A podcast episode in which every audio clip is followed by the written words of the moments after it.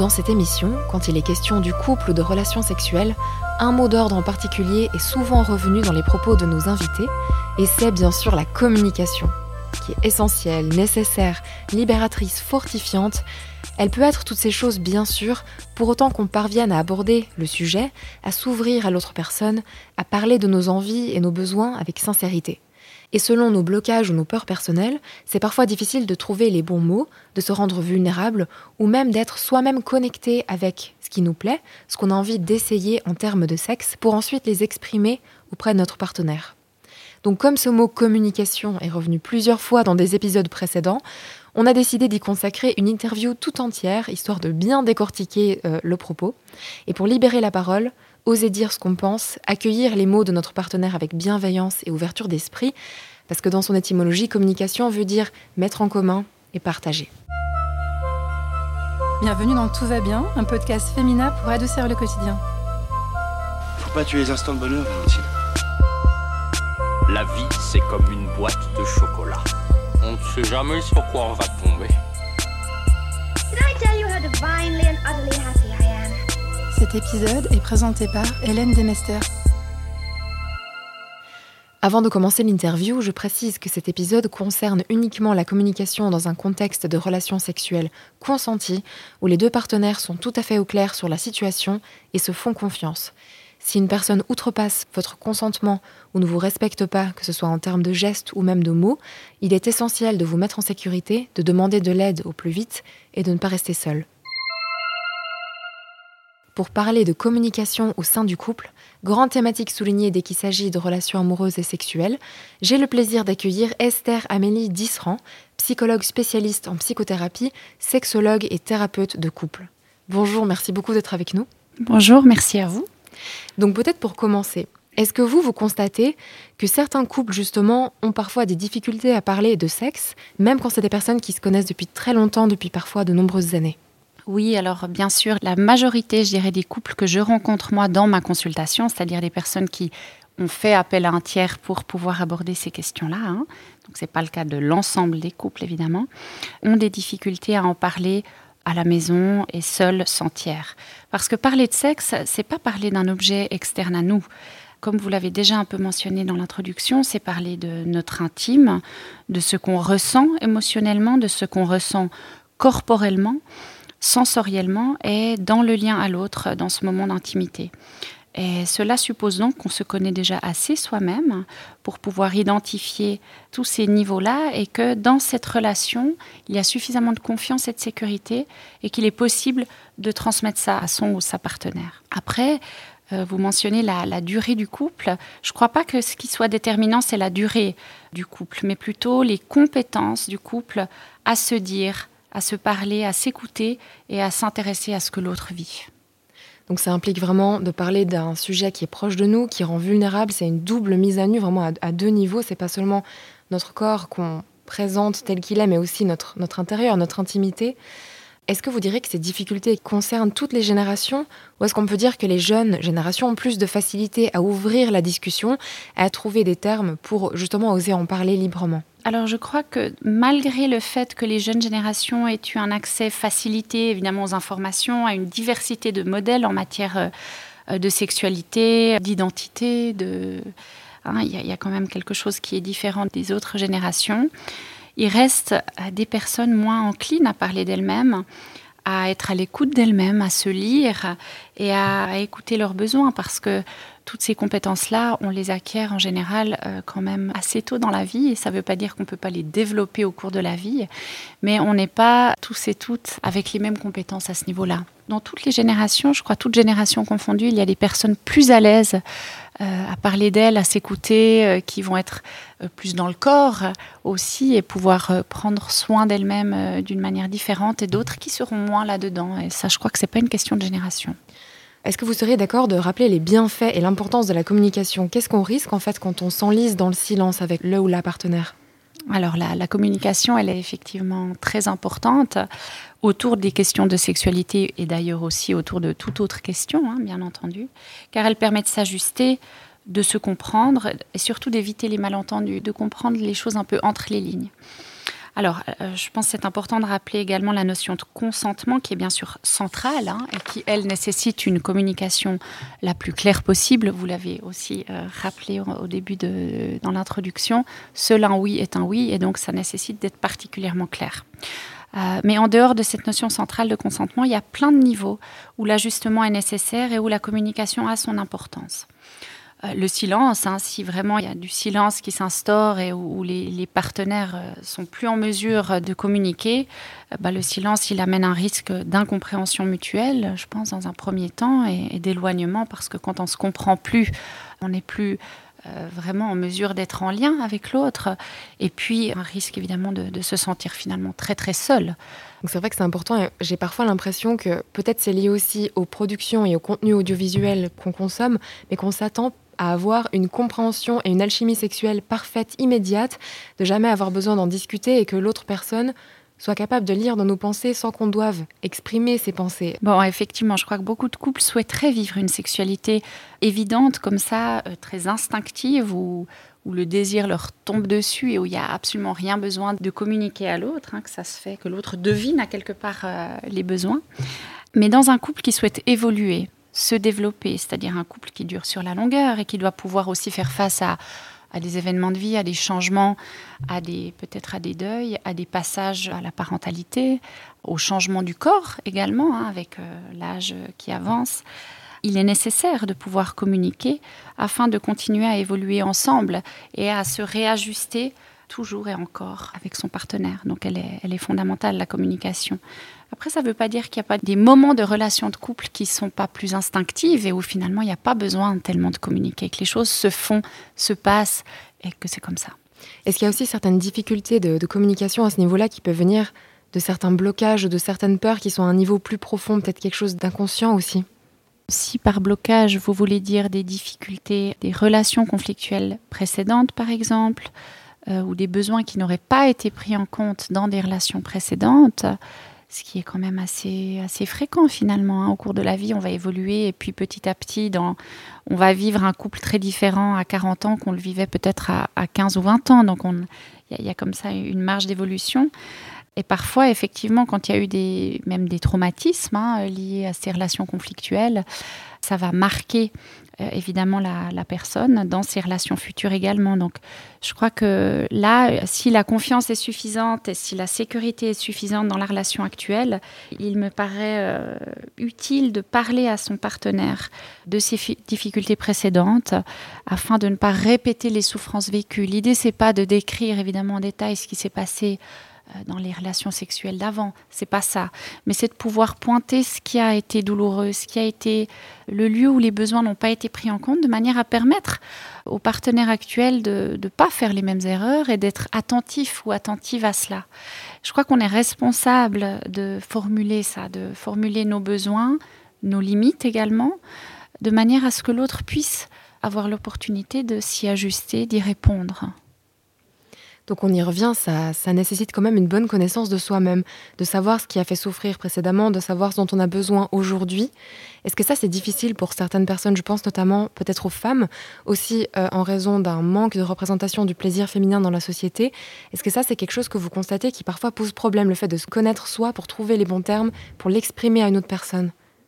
Oui, alors bien sûr, on, perçoit ça, euh, alors peut-être effectivement plus euh, facilement chez les femmes, d'un manque de connaissance de soi, d'un manque de même de l'idée d'aller s'explorer soi est parfois pas du tout euh, présente, hein, et que c'est quelque chose qui peut se développer. Il y a une grande marge d'évolution, et je crois vraiment que la première chose à faire, c'est de se donner l'opportunité à soi d'aller à la rencontre de soi seul ou avec un thérapeute ou une thérapeute hein, qui peut accompagner ce chemin-là, parce que parfois c'est compliqué pour des tas de raisons, bien sûr euh, liées à, l'histoire et au passé de la personne. Mais si on peut le faire euh, et découvrir son corps et découvrir la manière euh, qu'on a, sa manière propre d'accéder au plaisir et d'identifier finalement ce qui suscite du désir chez soi. C'est le premier chemin, je crois, à faire pour qu'ensuite on puisse communiquer à l'autre et lui expliquer. Alors là, il y a Parfois, il y a différentes manières hein, d'exprimer les choses. On parle de communication, mais il y a évidemment plein de niveaux de communication. Alors, il y a des personnes très à l'aise dans la verbalisation, dans le langage oral, qui vont pouvoir parler de ça de manière très clair et, et, direct avec le ou la partenaire. Et puis, il y a des personnes qui vont être plus dans un langage un peu différent, qui vont pouvoir, par exemple, pendant l'amour, pouvoir montrer ce qu'elles souhaitent. Ou, et, c'est aussi une manière de communiquer un certain nombre de choses. Et, là, c'est très libre à chacun de le faire, finalement. On va reparler de ces différents types de langage possibles, mais si une personne entend ce que vous dites et se rend compte qu'elle est au début de ce chemin, qu'elle a des choses à apprendre sur elle-même, qu'elle n'a pas encore commencé cette exploration d'elle-même, c'est possible, peu importe l'âge, peu importe l'orientation sexuelle ou euh, l'identité de genre, quel serait le premier pas pour commencer ce chemin qui peut sembler un petit peu énorme comme ça quand on commence? Bon, déjà, je crois que c'est important de se poser la question est-ce que j'ai envie d'aller à la rencontre de moi? Est-ce que c'est un besoin, une envie, parce que, à nouveau, c'est pas une règle, hein, chacun et chacune va vivre ça différemment. S'il y a cette envie ou ce besoin d'aller plus proche de soi et de se connecter à soi, je pense qu'avec l'auto-érotisme, à nouveau, si c'est une pratique qui est OK pour la personne et qu'elle se sent d'aller à sa rencontre de cette manière-là, l'auto-érotisme, donc la masturbation, peut être un moyen d'explorer un petit peu ce qui est agréable, ce qui l'est moins, ce qui est neutre, de se caresser, de découvrir le corps, d'aller petit à petit à la rencontre euh, de son corps. Et l'auto-érotisme est vraiment un chemin qui permet cela. Et une fois que la personne aura pu identifier un petit peu ce qui est agréable ou ce qui l'est moins, et ce qui lui permet d'aller possiblement vers du plaisir, et je ne parle même pas d'orgasme, bien sûr, l'orgasme c'est la fin du chemin, j'ai envie de dire, mais disons, si elle peut s'octroyer du plaisir à cela, euh, elle va commencer probablement à, cultiver ça et à développer ça un petit peu euh, pour elle-même. Donc ça, ça me semble être le, début du chemin. Vous avez dit quelque chose de super important, c'est que c'est pas une obligation, c'est pas. Parfois, j'ai aussi l'impression que ça devient un peu une injonction d'être épanoui sexuellement. Et c'est aussi important de se dire que si on n'a pas ce besoin ou cette envie, c'est ok. Oui, bien sûr. Alors la question des injonctions, elle est, elle est centrale. J'en avais d'ailleurs, je crois, parlé déjà la dernière fois quand je suis venue. Beaucoup d'injonctions euh, autour des femmes. On doit désirer beaucoup, prendre du plaisir tout le temps. Et ça, c'est évidemment que ça ne correspond pas à la réalité. Donc la chose fondamentale, c'est de se poser la question pour soi de où on se situe. Et si on ne désire pas, et si on ne désire pas désirer, c'est OK. Hein, donc il n'y a pas de normes là-dedans. Ça, c'est fondamental, bien entendu. Après, si une personne a envie d'avoir envie ou a envie d'aller à la rencontre de soi parce qu'elle ressent un manque ou qu'elle ressent quelque chose qui n'est pas aligné avec ce qu'elle a envie d'être dans l'ici et maintenant, ce chemin, elle peut l'emprunter à nouveau seule ou avec l'aide évidemment d'un ou d'une professionnelle qui peut parfois être précieux à ce moment-là du chemin. Pour revenir maintenant aux, différentes manières de communiquer, est-ce qu'il y a comme ça des manières de faciliter le début d'une conversation ou de lancer le sujet?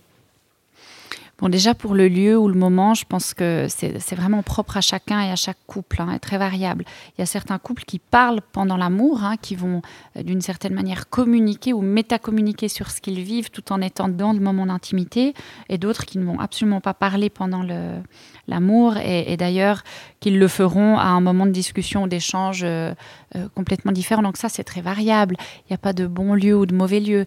Je dirais que la chose qui me paraît plus centrale, c'est de s'assurer que l'autre est disponible pour, pour parler de ça, euh, de choisir le, bon moment pour aborder ça. Et puis, il me semble qu'aujourd'hui, il, il y, a pas mal de jeux, de cartes, de dés même. Hein. Je ne connais pas tout ça très bien, mais j'ai pu voir dans le commerce où des, des personnes m'en ont parlé, des, des patients, des patientes m'ont parlé de ça, qui peuvent comme ça soutenir ou alimenter des conversations, des discussions assez... Euh, qui se feraient moins aisément sans ce support.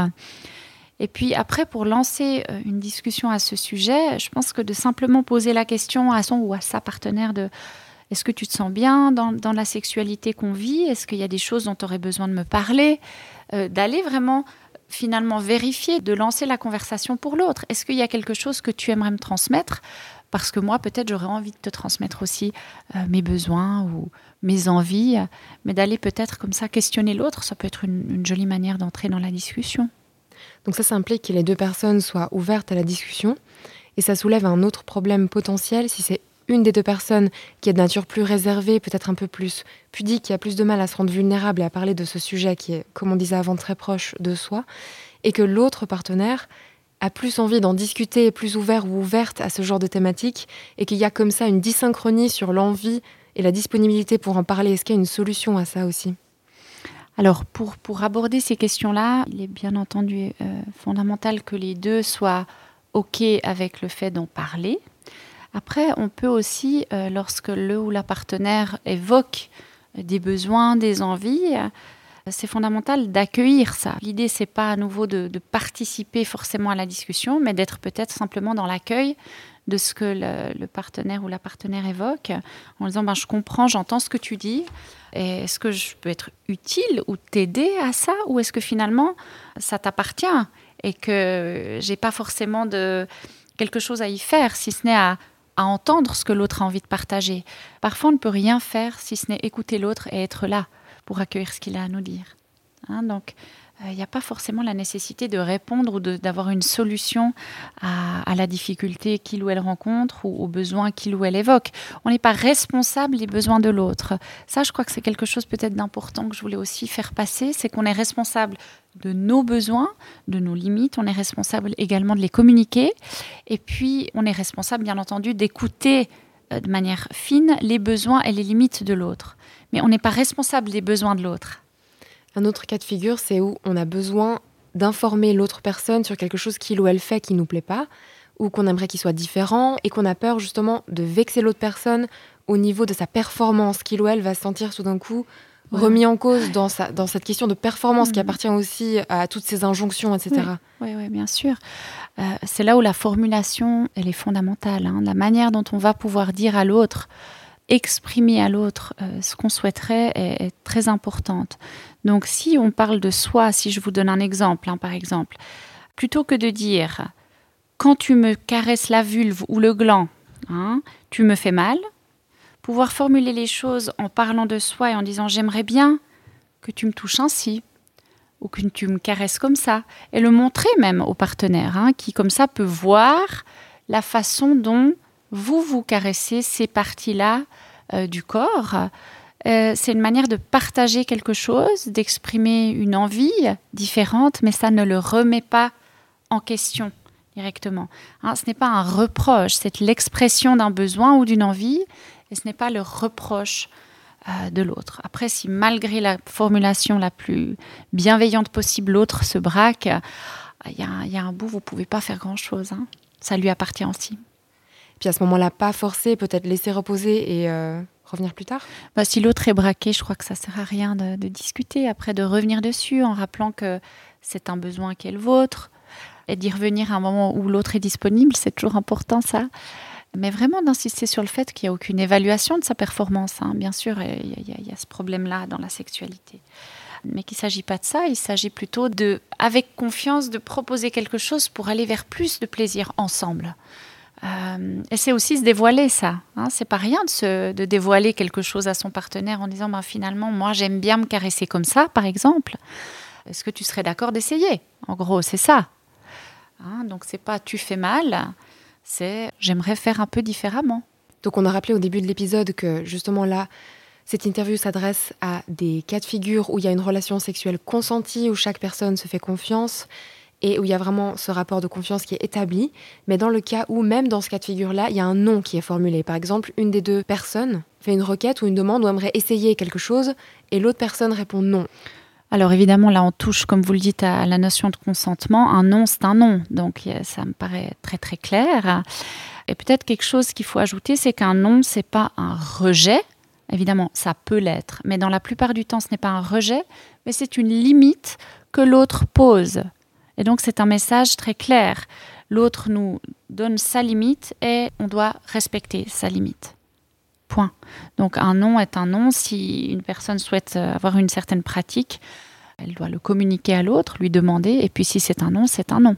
On le répétera jamais assez, un non c'est un non, et s'il n'est pas respecté, c'est un problème, et on a le droit de mettre en place des choses pour se protéger et pour que notre consentement soit respecté. Ah bien entendu, ça ça me paraît très clair. Et comment transmettre le fait qu'on a accueilli ces besoins, ces limites, ces choses qui ont été partagées Est-ce qu'il y a des, des, mots ou des choses à vraiment éviter quand l'autre personne s'est montrée ouverte et à partager certaines choses? Je dirais plutôt que la chose principale, c'est pas des choses à éviter, mais le, la priorité, c'est d'accueillir. Donc accueillir, mmh. ça veut dire euh, je t'écoute, déjà d'essayer d'écouter avec bienveillance, de montrer qu'on écoute, hein, d'être attentif à ce que l'autre évoque, dit, exprime, et pouvoir être euh, resté là, présent, avoir une présence hein, à ce que l'autre dit, et puis euh, accueillir. Après, on arrive à nouveau sur le terrain de est-ce que je peux accueillir ce que dit l'autre euh, de manière OK, parce qu'il le formule ou elle le formule en jeu, et donc je ne me sens pas remise en question, attaquée, voire rejetée par ce que l'autre dit Ou est-ce que la formulation fait que je vais d'emblée me sentir euh, remise en question, attaquée ou évaluée dans, la manière que j'ai d'être avec l'autre dans l'intimité? Et puis c'est là où se situe souvent le point de sensible.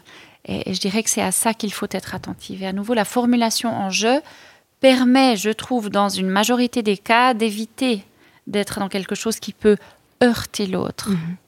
Donc c'est une écoute qui est tournée vers l'autre, une écoute généreuse en fait, où on écoute pour ce que l'autre personne dit sans déjà réfléchir à nos propres réactions et à ce qu'on va répondre derrière. Oui, idéalement. Mais bon, tout ça, c'est des compétences complexes. Hein, et, puis, euh, et puis, dans le quotidien et dans la relation à l'autre, c'est pas toujours aisé, évidemment, d'avoir cette posture-là dans l'écoute. Mais idéalement, je pense que oui, ça peut aider. Et peut-être euh, même qu'on peut imaginer de prévoir la discussion, hein, de dire, mhm. bah, voilà, j'aurais besoin qu'on ait un moment pour évoquer euh, notre sexualité, j'aurais envie de te partager un certain nombre de choses avec toi. À quel moment est-ce que tu serais le plus disponible pour en parler? Parfois, les gens font les choses de cette manière-là, pour être sûr que l'autre puisse aussi s'interroger pour lui-même. Ok, on va parler de ça, donc il faut que je puisse être vraiment disponible pour lui ou pour elle et je lui dis à quel moment c'est le mieux, de, vraiment négocier ce, moment. Parfois, c'est évidemment pas nécessaire de passer par là, hein, et ça peut se faire de manière plus spontanée, mais ça peut être un moyen de, je dirais, de poser un peu les, les bases pour que la discussion puisse bien se passer, et qu'on soit vraiment disponible et à l'écoute.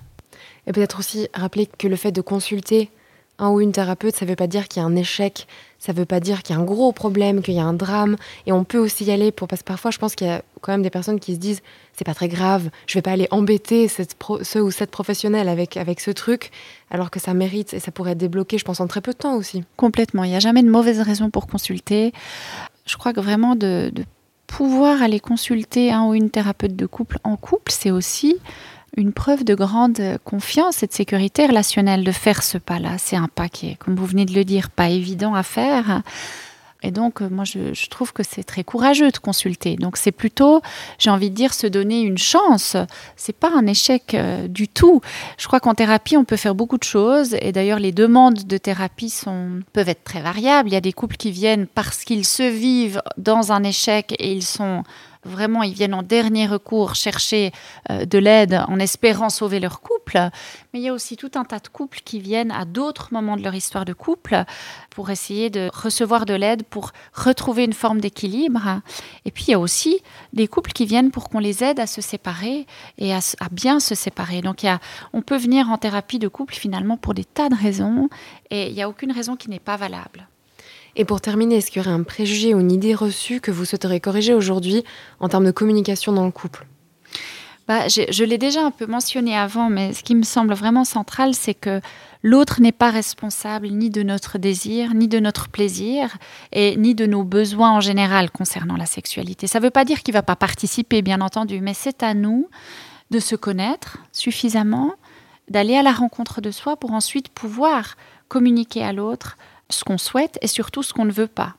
Il ne peut pas deviner. Hein, et les lui formuler le plus clairement possible, c'est lui donner l'opportunité d'y répondre un bout et de nous connaître réellement. Par exemple aussi de, pouvoir euh, lui expliquer à quel rythme, avec quelle pression, de quelle position on se sent le mieux ou on aimerait pouvoir vivre avec euh, ce ou cette partenaire et de le lui signifier clairement de manière à ce qu'il puisse en tenir réellement compte. Merci beaucoup pour toutes vos réponses et pour votre présence aujourd'hui. Et merci à toutes nos auditrices et tous nos auditeurs pour votre écoute. On espère que cette interview aura pu vous aider et on se retrouve tout bientôt dans un nouvel épisode de Tout va bien. D'ici là, surtout, prenez soin de vous.